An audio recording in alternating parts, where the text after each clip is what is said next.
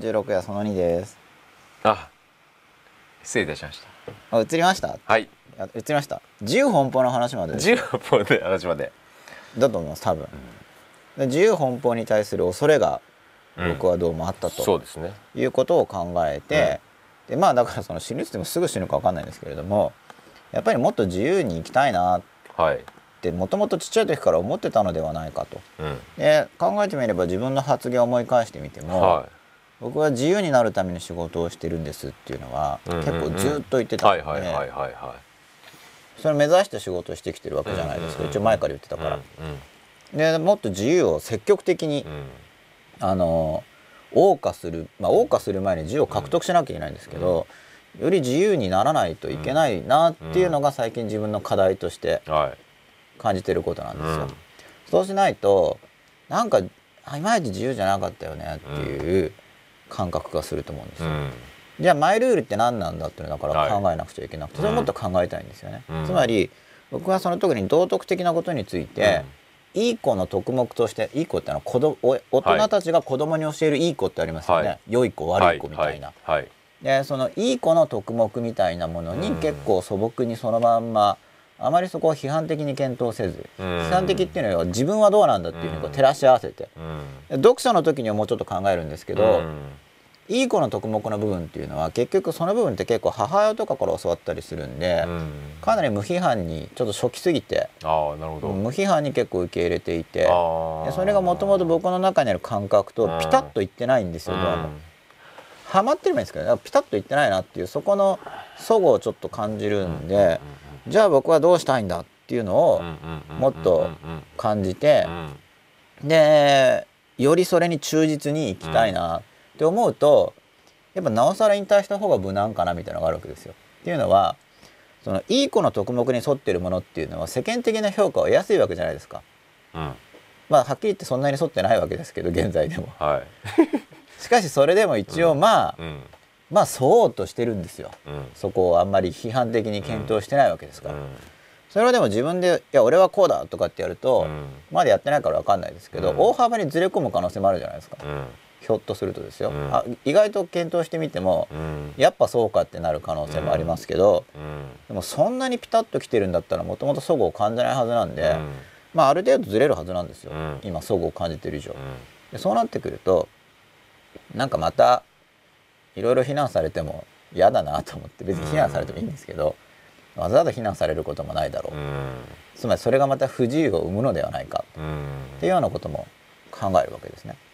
まあでもちょっともうちょっと自由にちょっとなりたいなと。考えてるんです最近。僕はだから自由だから結局自由になるためにはい。真心を育てるしかないなっていうのは僕はずっと思ったことですけどね。はいだそれで要するにしょうもない欲をはい。どんどん潰していくしかないなっていうのはい。が僕はずっと考えてたことですね。結局本当のはそのしょうもない欲を潰すっていうのはうん。吉田さんが前おっしゃってたのは、うん。その欲をある程度満たすことで満たすことで執着が減るっていうアプローチだったと思うんですけど、そうですね。そね。れはまた誠実さとはちょっと違ういやそうすることによって高まっていくと思うんですよ。欲の質が。それは満たすことでってことですよね。満たすことによって要するに個人的、うん。企業は基本的に個人的な欲求からスタートするわけじゃないですか、はいそれをどんどん満たしていけば、うん。結局それが広がりになってってはい。結局自分だけじゃもう飽きてくるわけで、はい。そうすると他者が絡んできてもっと人のためにやっていきたいっていう発想に広がっていくっていうのが、はい。僕の中であってそれを要するにずっとやり続けることによって少しずつ拡張していくっていうのが僕のはい。概,、概念なんですよね、はい。愛情のが、はい。じこ自分今最初は自分しか愛せない自分が少しずつ広がっていくっていう。うん。らそれをやり続けないと結局いけないと思ってて、はい。それが素直な欲求として湧いてくるものにとにかく誠実にその欲求をやってれば自然と広がっていくだろうなっていう、ああなるほど。同じこと繰り返したら人間飽きるので、うん。絶対に広がりが求めてくるなっていうふうに思うので、はい。それがやり続ければ多分その70歳80歳ぐらいの時にははい。かなりの各あの愛情の幅が広がってんじゃないかなっていう、自己と他者っていうのがほぼほぼ一緒なぐらいに広がってるっていう。まあ、愛情の幅を広げたいっていうか、うん。あのそういう人格はいいものだっていうのがあって、うん。その姿になっていきたいっていうそうですね。考え方ですうよね。ん、だからそれが結局自分の心と行動が一致してる。結局自由っていう概念が何なのかと思うんですけどはい。僕の中で結局自分の本当の真真心の気持ちと、はい。自分のやってる行動というものが同じかどうかっていうところではいそれが僕の中では自由だなっていう概念うん。なんですね。であとは真心と要するにあとは社会性を帯びた自分っていうのがあるじゃないですか。はいだから僕こっちが結構偽りの善を生んでいくなっていうのがすごく思ってて。あ社会性を重視しようとするところから世間体とか社会性とかっていうのの善うん。というのがうん実は自分の心と行動のギャップをものすごい生んでっまあ、てその世間体とその、うん。今日のストレス耐性って話はも関連してるなと僕は思うんですけどね。うん。結構だからまあそこの部分が良しとしてきた行動成長時代はそれでも人はある程度幸せにそれを犠牲にした上でもその対価をやっぱ得てきたっていうのはあるだろうからそれで良かったな部分はあるのかなと思うんですけどこれからまだそれをやってたら相当しし不幸せになっていっちゃうだろうなっていう。だからやっぱそこを取り戻真心を取り戻さないといけないし、コミュニケーションを取る時に、うん。相手の社会性の善にコンタクトするんじゃなくて、はい。やっぱり相手の真心にコンタクトできるような、はい。自分自身の真心を持っていかないと、うん。相手と本当の意味でコミュニケーションが取れない世の中になってきてるなっていうのはすごく思いますけどね。はい、なるほど、うん。どうしても要するに例えば会社とかってなると、やっはい、ぱり社会性を帯びた同士のコミュニケーションになるわけじゃないですか。なんかそうらしいですよね。うん、そうそうですね、そうですね。なんかね。まあそれがあれでやっぱそうなんそうなんですよ結局。そうなっちゃうんですよ。はい。結局自分が社会性を帯びるとはい相手にもそれを求める自分になるわけですよね。うん。そうすると要するにそういう社会社会人基礎力がなってないのこの人はとかそういう見方になるわけですよ相手に対して。僕なんか。もう実際超言われましたからね現実 だからでもそれがそうだからそのやっぱりそれがやっぱり間違いのなまあ始まりというか。環境では社会人資格っていうことで、うん。なんか要するに言うこと聞かせたいんだなそうですね。結局そうなんですよ。だから自分じゃなくなっていっちゃってそれで本当のそ本当のその人が持っているうん。善の心が濁っていっちゃうんですよ。まあ本当の善ってこともあるんですけど、うん。やっぱそこはそこでやっぱ思想的に何か自分が持ってることが大事だと思って、うん。社会人資格って言われた時に、うん。その人は社会人をどう捉えているのかっていうのと、うん。僕の考える社会人をどう捉えているのかっていう一応思想的対立があるわけじゃないですか。うん。うんうんでこっち側が考えてないと資格って言われた時に揺らぎやすいわけですよ。そうですね。だからその時にさっき言ったようにその人の真心にタッチできれば問題ないなっていうのは僕の考えなんです、今もう全部僕やってるのはそっちなんですけど、相手がそう、要するにもう社会性に帯びた、うん。まあそれこそ大きい企業ほどそういうのはしっかり帯びてるので、うん。そういう人に会った時にその人の真心にどうやってコンタクトできるかっていうのがはい。結局はその先の、まあ、真心にコンタクトするっていう場合には、うん。その相手の人にとのこう連帯ってことになると思うんで、うん。結局相手の人の決定権の範囲内でうん。いいことをしてもらえるっていうようなことにつながるかなとそうですね。本来のその人が、が持っているやっぱり優しさであったりはいっていうところにはい。コンタクトできないとうん。ほぼほぼ何も新しいもの生まれないし、はい。まあなんかうん。いい形にはならないです。だってお互いうん。利潤を求めてる同士が結局あまあ、理事を求めてる同士なんで、うん。結局はそのじゃあ経済活動する主体としての企業とか法人っていうものがあって、でそこに対して、まあ、経済的なメリットがあれば、うん。まあそれだけで結構かん、まあ、もちろん誠実さは必要なんですけれども、うん。基本的には経済的なメリット、うん。何かしらのメリットがあればそこで関係は成立するなっていうのが僕が一応考えてるうんことで、うん。そのメリットっていうものをいかに安定的にしっかり構築できるかだからそこでもうなんかそれだけで、はい。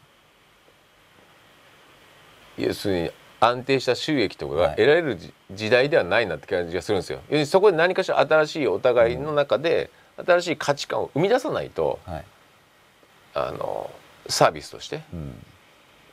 成り立たないと思う時にやっぱりそこで何をクリエイティブティブなことを刺激し合うかって言った時に、その社会性を帯びた同士でなんぼを考えたところで生まれてくるものって、あそうだからお客さんが喜ぶもんじゃないんですよね。社会性がないんですよつまり本当に社会性があるんだったら、うん。社会っていうのは市場なんだから そうですね。そう売れるわけじゃないですか。そうですね。それは会社性だなって僕は思って ね。まあそういう表現もあるでしょうね。それはそこの会社の中の社内組織性。社内ルールの話でまあそうでしょうね。ですね、社内ルールに沿うことによって会社内の受けは良くなるかもしれないけどうん。マーケットがそれを欲するかどうかっていうのはいや本当にでまあほぼほぼだって普通に僕もそうですけどやっぱりまあ大きいとこほど見てるのは大体社内の評価じゃないですか、要するにサラリーマンと言われる人は。うん。言うならば。でそこで自分のサラリーが決まるわけだから。で確かにそれでそういう生き方をしない人がいると、うん。まあ、周りに要するにそこの規律が乱れるっていう意味で悪影響があるから、そうですね。まあ、出てけた話になるなって。ね。じゃあ出るよっていう。いやそういうことだと思うんですよ。結局。迷惑かけたいわけじゃないわけじゃないですか、うん。一応関わる人とは、ウィンウィンでありたい、やっぱね今その就活のなんか仕事とかもちょっとやってるんですけど、はい。まあいまだに見てるとこはそっちなんだなっていうのはやっぱりすごく感じます。だから僕は今そっちっていう大会のは社内評価ってことですか？もちろん社内評価、まあ、入るんだったら社内評価上げるっていうのだがから結局組当然いいと思いますけど。織にコミットできるかどうかっていう話で、その先の社内にはコミットできないかもしれないけども、売り上げは上げるなっていううん。見方はまだ言ってないんだなっていう、うん。多分本当に売り上げ売り上げ上げる人って、はい。多分社内にコミットしないでしょ？おそらくほぼほぼ。うんそんな気しますけど、ね。まあうんきちんとコミットできるんだったら意味があると思うんですよ、うん。それで、多分長期的うな、ん。しかもその会社が強ければ、うん。別に弱い会社にコミットしたら一緒に沈みますからね、そうですね。でなんかバッチリ強い会社だったらうん。別にそこにコミットしたらうん。会社の発展と一緒にそもそもコミットしようっていうだ内部にコミットしようっていう概念があった時点でうん多分あんまり外部的にうん。面白くはなくなると思うので。まあでもコミットしてくれるのでリーダーがしっかりしてれば僕は大丈夫だと思いますよ。そうですね。そうですねだそこが要するにちゃんとそれを分かった上コミッでトする場合にはコミットする先が重要でそうですよね。そこがしっかりしてればうん。結局率いてもらえるわけだから、まあうまくいくと思うんですけど、うん。何でもかんでもコミットすればいいその次元まで行ってればいいと思思いますけどね。う、うん。んそれは結構大事だとう。思う、ん。やっぱ自分が考え方を持ってないと結局なんか揺らぐから、うん。例えばそのさっきのじゃあその外部とまあ会社の内部とあるいはじゃあお客様とかの、まあ、外部というのは会社外部のうん。お客様とか見込み客さんとかうん。マーケットとの関係とかにおいうん。て自分は結局どうするのが会社のためなのかっていう部分でも一人一人考え方がずれるわけじゃないですか。うん。でもそこで自分の考え方があれば意見交換っていうのが可能になってくるんうん。うん。でそうですね。あんまり揺らがなくなるじゃないですか。うん。結構揺らいじゃうっていうのが、うん。揺らぐっていうのは今日ストレス体制のお話をしてるわけですけれども、うん。ストレス体制が弱いっうんてことですよね、うん。あの揺らいでるわけですか。ら。でこの揺らぐとか、一喜一憂とか、であのこれも、まあ、待機っていうか相手に合わせて言わなくちゃいけないんですけれども、うん。相手の状況がすごいまだ子供っぽい段階では、うん。むしろ一喜一憂を奨励して、うん。なんかいいことがあったらうわーって喜んで、うん。ダメだったら落ち込んで、でそれでこうそのエネルギーでちょっと動いていく感じなんですけど、うん。これはあくまでスタートであって、うんでまあだから、うん。俗的な仏教だとやっぱり感情の入れが良くないからって言って、なんか偽物の悟りみたいなやつだと単なる不干渉みたいなものになってしまい、そうですね。そう。でそれだったらそれ無気力なだけだから、うん。それだったらまだうわーって喜んだり、ううんわーって落ち込んだりとかの方が、まだいいよって感じがすでるですけど。なんんかそういったもののもっと長期的なビジョンの、要するに今だと結局なんか二十歳ぐらいまでに完成しなきゃいけないみたいなはい。イメージがなんとなくあるじゃないですか。うん。完成してたまるかと思ってないとダメです、ね、そうだからでもその多分モデルみたいなもののイメージが多分まだ、まだっていうか世の中にあんまないじゃないですか。はい。まあ気づいてる人は気づいてるんでしょうけど、うん。あくまで感覚レベルでもっと視覚的ななんかこう例えば80歳ぐらいまでが一応今の現在の一緒とするとうん。二十歳ぐらいはこんなもんよっていう、うん。でも80ぐらいだともうこんなにうん素敵な良き心になってんのみたいなモデルの絵みたいなのがあると多少は違うのかなって気がしますけどね。うんまあ、一応発達課題ってことで研究されてるんで、うん。まあ、今ネットがありますから、うん。発達心理学とか、うん。発達課題っていうので検索すればいろんな学者さんが、うん。この年代にはこんな課題があります。よただその出したのを見るとなんかすっごい素晴らしいんですよ。青年期の課題とか言って。いや研究されてるわけですよやっぱり、まあ、当然研究テーマになるんですけどまあ、あんまり一般常識にはなってないんですけど、うんまあこれをこの課題をこなしてる青年はすごいねみたいな。どそれどれぐらいその欲とか、なんていうんですか？もっとこう俗的なものも含まれてるんですか？で僕はそこは今のところいまいちだと考えてます。なんかこうちょっとねき綺麗事みたいな理想に理想の形じゃないてる感じが。もっと生々しいものの部分で、でもそう最終的には綺麗になっていくみたいな、本当に生々しいものじゃないと、うん。実際の現実の人生にはあまり適応できないできないできないいですよね。やっぱねもっとなんていうんですか？ねやっぱり生々しいというか汚れというかそれからだんだんやっぱも含めて。り澄んでいくっていうようなイメージじゃないと、うん、そこでその汚れとか弱さとか醜さっていうところとはもうそこもがっぷりあの4つに組んでうん。上がっていけるようなねものを出していかないえと、うん。まあ、僕僕はそういうのきちんとある程度出したいというか、うん。参考になるようなものを出したいと思ってるんでそう含めて真っ裸じゃないですか。ある意味やらしさとかなんかそういう全部含めて。でもそれをどうやって自分の中で受け止めながら最終的には済んだ心まあ初めはそれでいいんだよよっていうのがそれいきなり否定されてもだってそうなのにって話でそうなんですよね。どうしたらいいのってなっちゃうから。だから綺麗なんかねその欲求を否定するっていうのはやっぱり僕はおかしな話だと思うんですよ。やっぱり欲求なので、はい。やっぱ腹減るのとかトイレ行きたいのとかを否定するのってやっぱりおかしいじゃないですか、うん。どう考えても。はい。でそれは素直に受け止めようよ、でも、うん。それをどうやって、えーなんていうんですか。処理していく処理していくっていうんですかね、はい。なんていうか概念で思考をスタートしないと、僕はだから肉体は肉体で喜ばせてあげようよっていうのが自分に対して愛情があるんだと思うんですよ。うん。その肉体は肉体できちんと肉体的な喜びを肉、うん。っていうのは、まあ、僕は自分って言っても自分自身と肉体っていうものがそんなに同一視してない面もあるんですけど、うん。しかしその完全な道具とも見てないんですけどね、うん。肉体に対して。うん。だけど結局僕自身が活動する時にうん。非常に重要なものであって、うんまあ、感謝してるわけなんですよね、うん。肉体っていうものに、うん。そしたらやっぱりその肉体がうん。快楽ともっと喜ばせてあげるっていうのは、普段頑張ってくれてるわけだから、それはもう当然っていうか、でその、まあ、先ほどのその自分を幸せにして他の人との関連性を広げていくっていう、うん。まず自分が満たされてからっていう考え方があって僕も結構そういうところがあったんですけど、でもともと自分を大切にしようってことを僕は前から言ったんですね、うん。でやっぱり攻撃されるんですよ自己中なんじゃないんですか、うんうん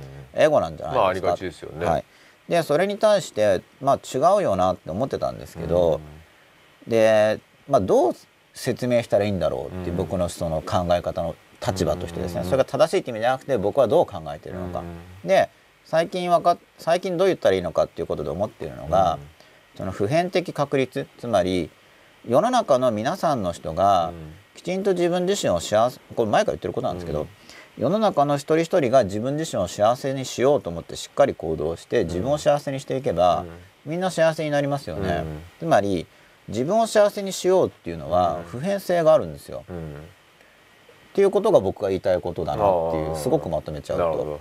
そそれは結局あんまりみんなが自己中自己中言うから、うん。あだけどそれはうん。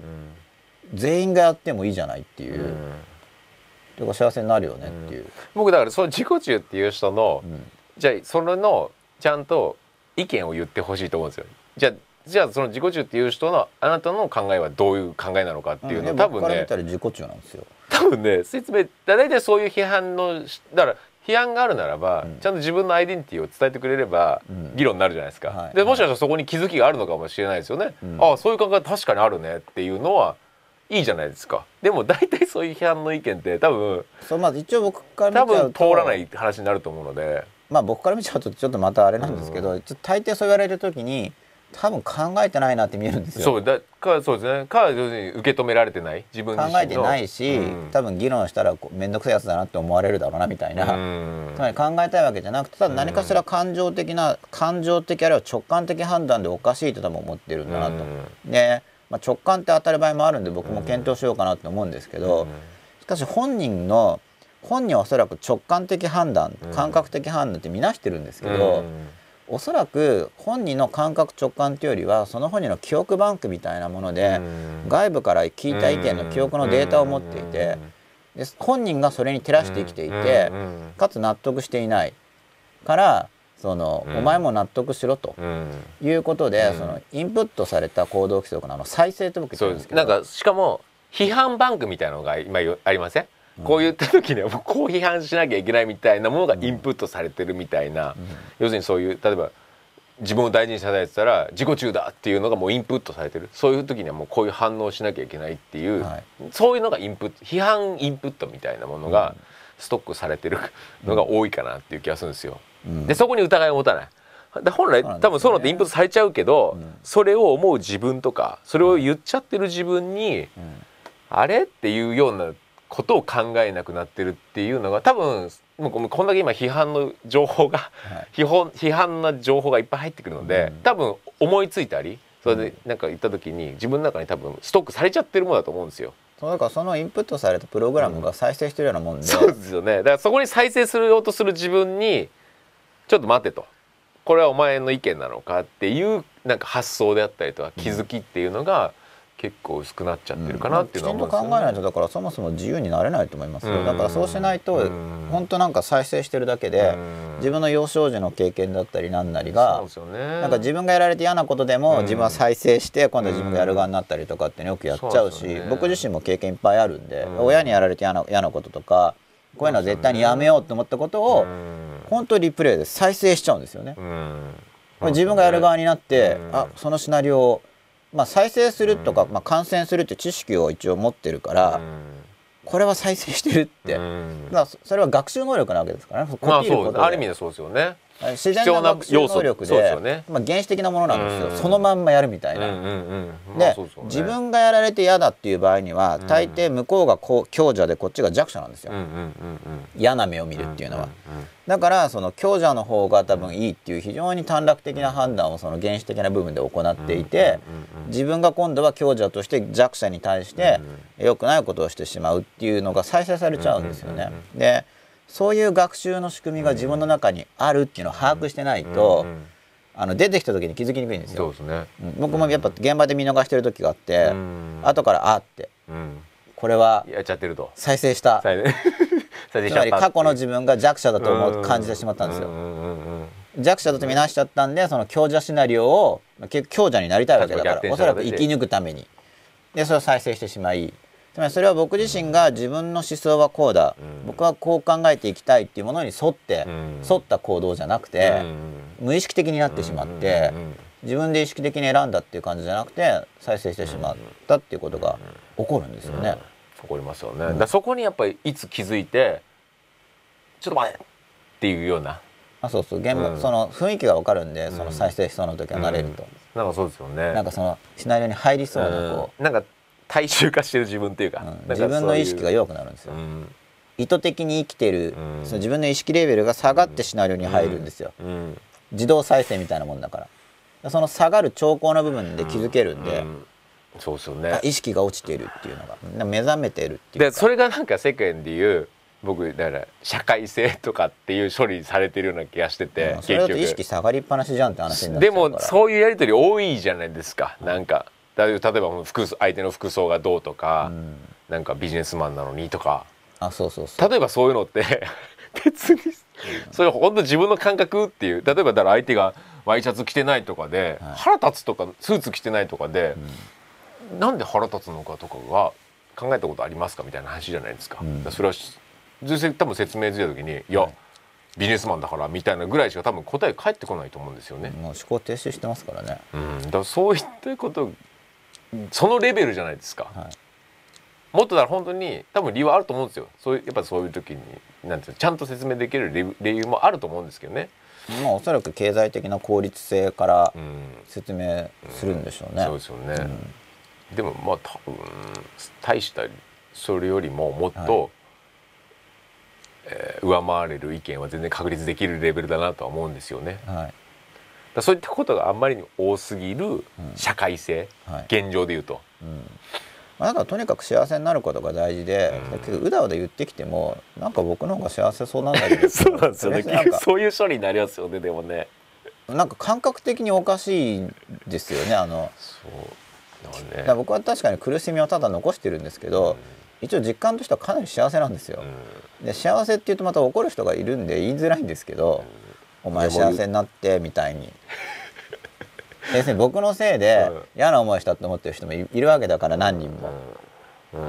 いるわけです。これまで生きてくると、うん、そうするとあんまりなんかこういう公公っていうほど公じゃないんですけど、うん、まあ一応実感としてはただ一応幸せ感があるっていうのを言っといた方がいいなと思っても言わなきゃと思って、うん、結構幸せなんですよ。実感としては。まあ幸せいや絶対幸せになったら実感として幸せになりますからね。幸せって実感ですから。実感ですよね。感じてるだけですからね、うん、結構幸せなんで実際、うん、まあ苦しみあってもちろんそこ解消したいし、より幸せになろうとしてますけど、まあ大まかに幸せなんですよ、そのどっち？って聞かれたら不幸ですか？幸せですか？って言ったらかなり幸せなんで。過去と要するに比べて現状で今が一番幸せっていう状況ってことですよね、なんかまあ特にその比べてるっていうか今まあ、感覚としてでも多分前よりも落ちてたら幸せっていう感覚って僕ないと思うんですよ。うん。要するに過去に過去あの時良かったなとかってか例えばね。うん。例えばよく言うのは要するに学生時代良かったなとかっていうことを言うわけですよ、はい。社会性を帯びた人は。まあ学生時代も良かったですけど、うん。でも多分今の方が成長してれば絶対に今の方がいいに決まってるじゃないですか。心がちゃんと成長してれば。うん。まあ、僕はもうわざわざ比べなくてもいいかなっていう。あ比べるんじゃなくて感覚として絶対そうなってる状態、要するに心が成長してれば、は要するにどんどん幸せになっていくっていう、いはい。要するにもう図式？図式、はい。なんていうんですか？もう当たり前の話ですけど、うん。別に過去と比べてっていうよりあは、そうか。まあ僕はもっと幸せになるって話をしますけど、うん。それは実際に過去と比べてるっていうよりは、今の生き方として、今幸せだけれどもこの幸せを拡大しようとしてるってことで、本当に幸せが比較できるわけじゃないから、うん。うんただ今今どう生きるかっていう時に、うんもっと幸せになろうとするっていう感じ、ただうん苦しみこういう苦しみが過去あったなとかもちろん思い出せばうん思い出せるんですけど、うん。基本過去の苦しみも過ぎちゃってますからね。で僕は幸せっていうのはこうなってる状況が幸せだと思いますけどね、うん。要するに今なんとなくこっちいい方に向かってるんだろうなっていうような感覚うん。が要するに、希望がもたらす幸せですかね。多分感覚的ですけ希どねそれ望とあも。とはあの向上自分感。僕はだから良くなってるっていう感じですね、すん住み住み始めてるっていうかその、はい濁ってたものは綺麗になってるなっていうような感覚が実感としてやっぱ感じるこので、う向上感と期待感かなとそうですね、まあこのままいったら良くなっているってことと先もっと良くなるだろうっていう,、うんそうですね。僕も希望とかは幸せ感につながってます、うん。こうなれる。うん。もっとこうなるんじゃないか。うん。実際そうなるだろうみたいな気持ちが。そうですね。なんかそういういい方に行ってるなっていう。こんな風になっちゃうなみたいなこと。が、うん。そうですよね。だそこ多分そうですよね。こうなったらやばいっていうね幸せだなみたいな、うん。まあそうする時には確かに未来を想像する時にはやっぱやっぱりあのもっと幸せだなっていううん。未来を考えるんでそこで比較してるんですけど、うん。今っていうのがあってもだっと幸せになり今そうだな。だから想像できるものが何なのかっていうところは幸せかどうかって大きいんでしょうね。今の体別にその先のイメージできるものが何なのかっていう時に今感じるものうんが結局今の幸せを決めるのかなと思いますけどね。僕はもう基本的に幸せ者になったがちって考えてるんで、要は幸せになるかどうかっていうので考えた時に些細なことにこだわるのはエネルギーがもったいないんですよね。だから、いうん。やそここだわるより、うん。幸せになるためにはやることがあるだろうと、だからネガティブなことあんま考えなくなりますよね。どんどんなんか知んないけど。昔はどうでもない、死んだらどうなんだろうとかっていうのに考えてたものが、まあ、ほぼほぼそういうなんかどうでもいいことを考えなくなってくるっていうのはすごく思いますね、うん。それもだいいことをどうしたらできるんだろうっていう方ばっかりにエネルギー、僕はもうとにかく幸せになった方がいいと思いますよ、うん。本当にみんなに言いたいんですけど結構、まあ、言いたいとかしょっちゅう言ってますけどね。ねなんか結構真面目に取り合ってもらえないんですけど。で取り合わなくていいんですけど別に取り合わないからって言ってどうこうはないんだけど、うん。取り合った方がいいと思うんですよね。ねっていうか僕はそれしか考えてないですけどね、うん。幸せになった方がいいと思うよって感じなんですけど、うん。うん感覚としてね。基本的にみんな頑張ろうじゃないですか、うん。まあだから僕だから相手に合わせるって意味で頑張ろうとか頑張りますとかってやるけど、別に頑張りたいんじゃなくて幸せになりたいんですよ、うん。一応ほん言う,、ね言うと。うん。しかしそれを、うん。まあ、おかしいから挨拶として言うと、まあうん。なんかうん。変なより怪しい人になるじゃないですか。幸せになりますとかって言ってると。怪しいよね。挨拶としては。官僚的にやっぱり頑張りますとかっていう方がなんか通りがいいから、まあ、そこはコミュニケーションとしてそうなんですよね。別にう頑張るのも嘘じゃないんですよ。頑張りますから。ただ頑張りたいんじゃないんですよ。幸せになりたいんで。ただ嘘じゃないから頑張りますとは言えますけど。だから頑張るから確かに。なんかこもう頑張ってもしょうがないですよね。幸せなんう「だお疲れ様です」っていうのよく言うじゃないですか、はい、あれに変わったなんかいい言葉ないかな、なんか「お疲れ様です」僕は一応前使ってたのは「お楽しみ様です」って言ってたんですけど、えー。やっぱ違和感があるか ちょっらとね。あでもそれ使ってたんですか？おまあまあ、自分のところの家庭教師センターとかではいいですね「お楽しみ様です」とかにしましょう。なんかないかなってずっと思ってるんですよ、なんかね自分でお疲れ、はい。だから多分メールとかも。そうですね。あとまあそう解釈を変えるっていうのがうん。あのーまあ僕よく使いますけどね。うん。お疲れ様言語は変わんないけど。それは結局そういう言葉が流通しちゃってるからうん。聞くときにまあそれもストレス対策の話意味を変えるんですけど意味を変えちゃうんですよ。うん。でも相手に伝える時にもあるじゃないですか、相手の捉える時に、できたら自分が発する言葉でうん。相手もプラスなエネルギーにしたいじゃないですか,、うん。その時に「お疲れ様です」って発してる自分にちょっと疑問を感じるんですよ。うん疲れてないよね。しかも朝例えば月曜の朝一とかではい「お疲れ様です」って言って「いはい。やこれから始まるよね」っていう時に、うん。なんかお疲れまあ基本あれですよね疲れてるっていうことでねぎらうっていうことなんですよね。うん。相手がうん。頑張って疲れているから。そう。でも嘘でしょそれ。なんか考えてそれまで要するに思考が働いてない言葉じゃないですか、なんか、まあ疲れ疲れてまで私のために尽くしてくれてありがとうってことなんですよね。一応基本的にだは私のためとかあるいは疲れてまで会社のために夜だったらいいと思うんですよ。みんなのために。頑張ってくれて、うん。そこまでやってくれてありがとうっていうことなんですよね、うん。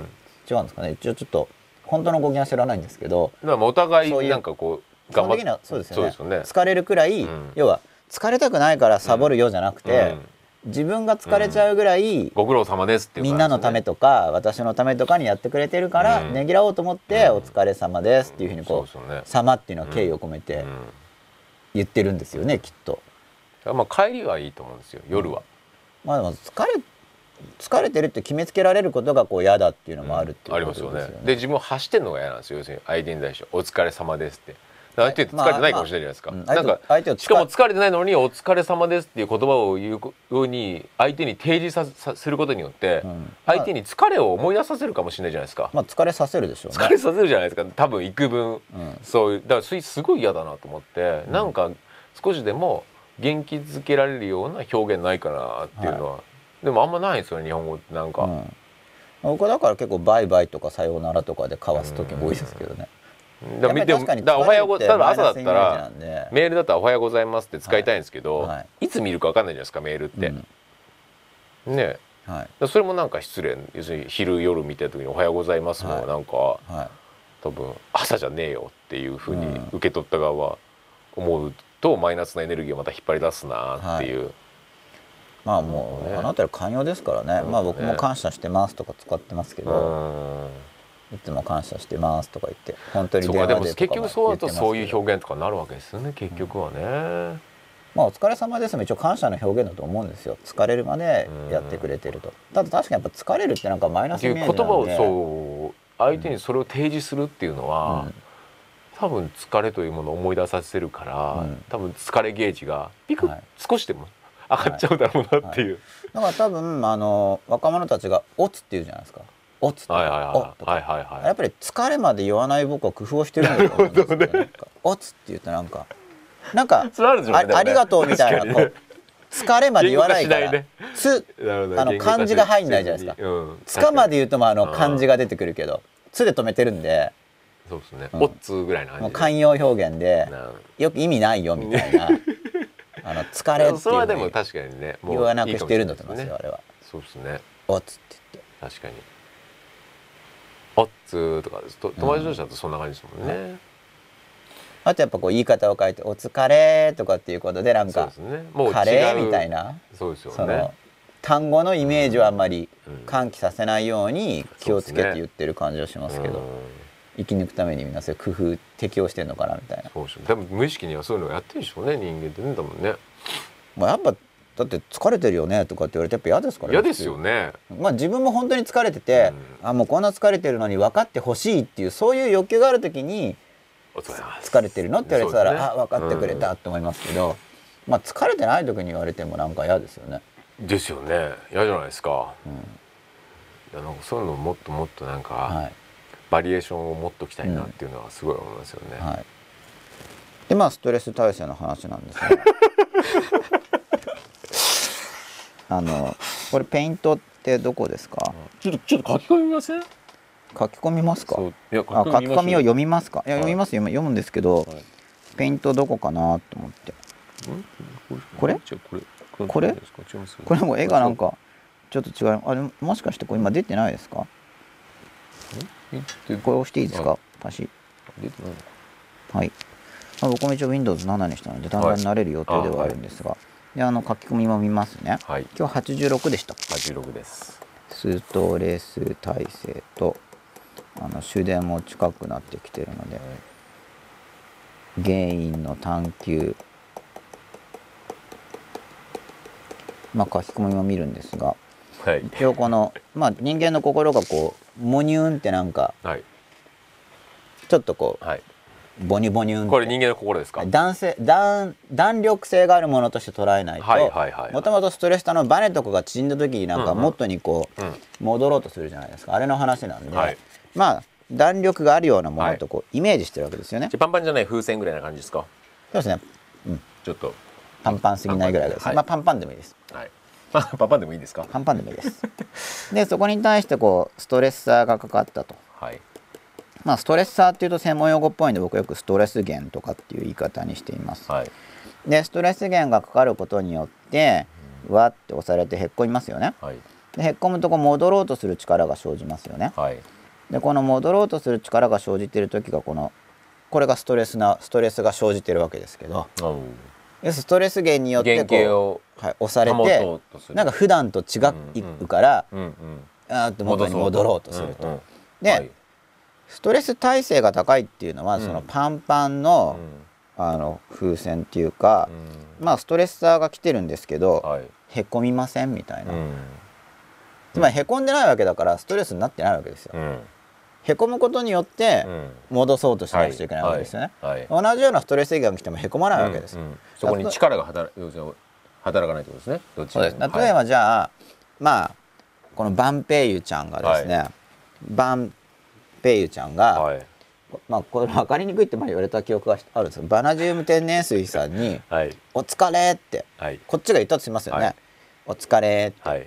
その時にこのバンペイユちゃんがですねこのストレス源ですよね、はお疲れと言われた言語が。うん。でこれによってストレスを受けるっていうのはなんか変形するんですよ、心が。はい。はいちょっと押すとちょっと押さない方がいいなと思って押すのやめたんですが、はい美味しく食べると、はい。押したとするとへこみますよね、はい。でこれがストレスがかかっている状態で、ストレス耐性が高い場合は「お疲れ」って言われても変わらないわけですよね、そのそのストレス源では特にストレスを受けない。っていうのがストレス耐性がはい。高いってことになるんですよ、はい。っていうのがこのストレス耐性っていうはい。概念ですよね、はいはい。で原因の探求っていうのは、ここでは2つの意味を込めていて、うん。え一つの意味はそのストレス源は何か、うん。つまりストレスが発生した時にストレス源は何なのか、うん。さっきのだったらこれ疲れるという単語がストレス源なのではないか、うん。これは原因の一つですよね、もう一個はなぜそれがストレス源足りうるのか。うん。例えば、まあ、疲れっていうのが自分にとってその母語だから、疲れるという単語を聞くだけでそのうん。疲れてる状態がもうイメージされてしまう、うん。もう母語だから、うんそれは例えば母悪語ってなんですか？あ母国語？あ母親に教わっている言言葉を母語っていうんですけどはい。まあ要はあのネイティブスピーカーってことですよね、要はだって意味が分かんない単語言われたって、心ににイメージ出ないから何とも思わないけど、もう単語を聞けばイメージが出ちゃうから染み込んでる言葉ですね。もうその音聞いたらもそうバッと反応が出て疲れ様って言われる時に「いやうんこやろう」とかって言われるのと同じようなもんってことじゃないですか。うん。それなんか、うん。まあ慣れてる人は何とも思わないですけど、うん。そんなこと言われたら嫌だなって思ったりする時もあるわけですよね。それは結局意味を感じるから、ね。単語を聞くときに。はいはい。でそれがもう一個の原因。つまり、何がストレス源なのかストレスを感じる時には、そのストレス源に触れたからっうん。ていうのも原因だし、うん。でもそもそもどうしてそれストレス源になれるの、っうん。ていう、うん結局それがストレス源にならない人もいるわけだから、はそういう人にとってはそもそもストレス出ないわけで、まあ、そしたらストレス耐性が高いわけですよね。だからストレスが発生、まあ、ストレス耐性を高めたいとした時に、あのストレス源を特定して、そもそもストレス源を発生させなくするとか、あるいはストレス源から逃げるとか前から言ってるそういうストレス源を避ける系のアプローチと、そもそもそれどうしてストレス源なの？っていうのが分かれば、それをストレス源じゃなく同じ刺激が来てもストレス源ではないようにすることができるかもしれない、という原因っていうのがあるというのが、まあ、このタイトルの直接的な説明になるわけなんですけど、っていうところでじゃああのツイッターを見てみたいと思います。はい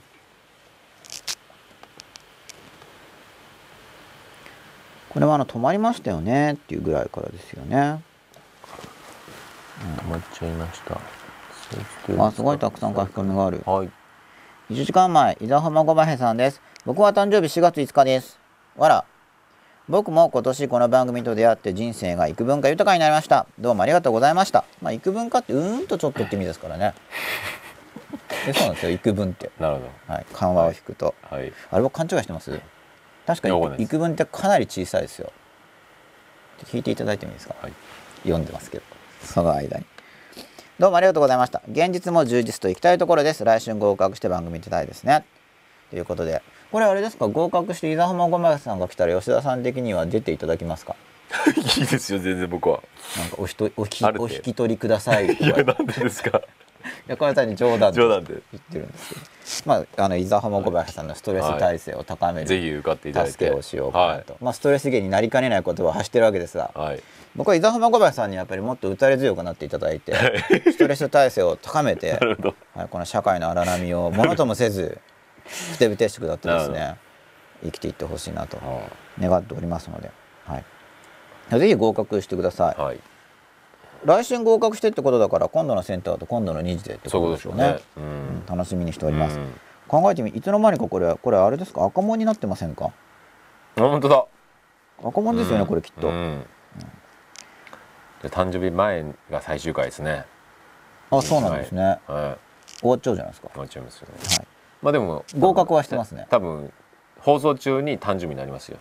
ああなるほど。最後だから。最後だ多分もう多分エンドレスやってますから。1月一生懸命やるんじゃないかと。はい。楽しみですね。楽しみですね。はい。58分前ジェン0222さんただいま許諾しました。これから参加します。もう80億円なんですね。しみじみということで、ねえ。お帰りなさい。お帰りなさい。1時間前ですけれども。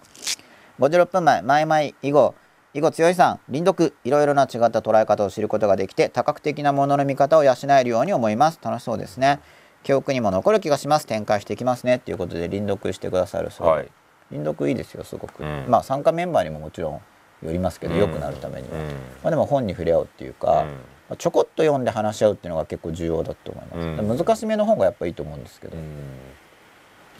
基本的には、52分前迫田悠馬さんです。かっこ受動的な人間かっこ閉じて典型的な日本人って感じがします、常に他人に遠慮することが良いことで自分の意見を表明することは和を乱す的な思考が僕の中にも根強くあります、という。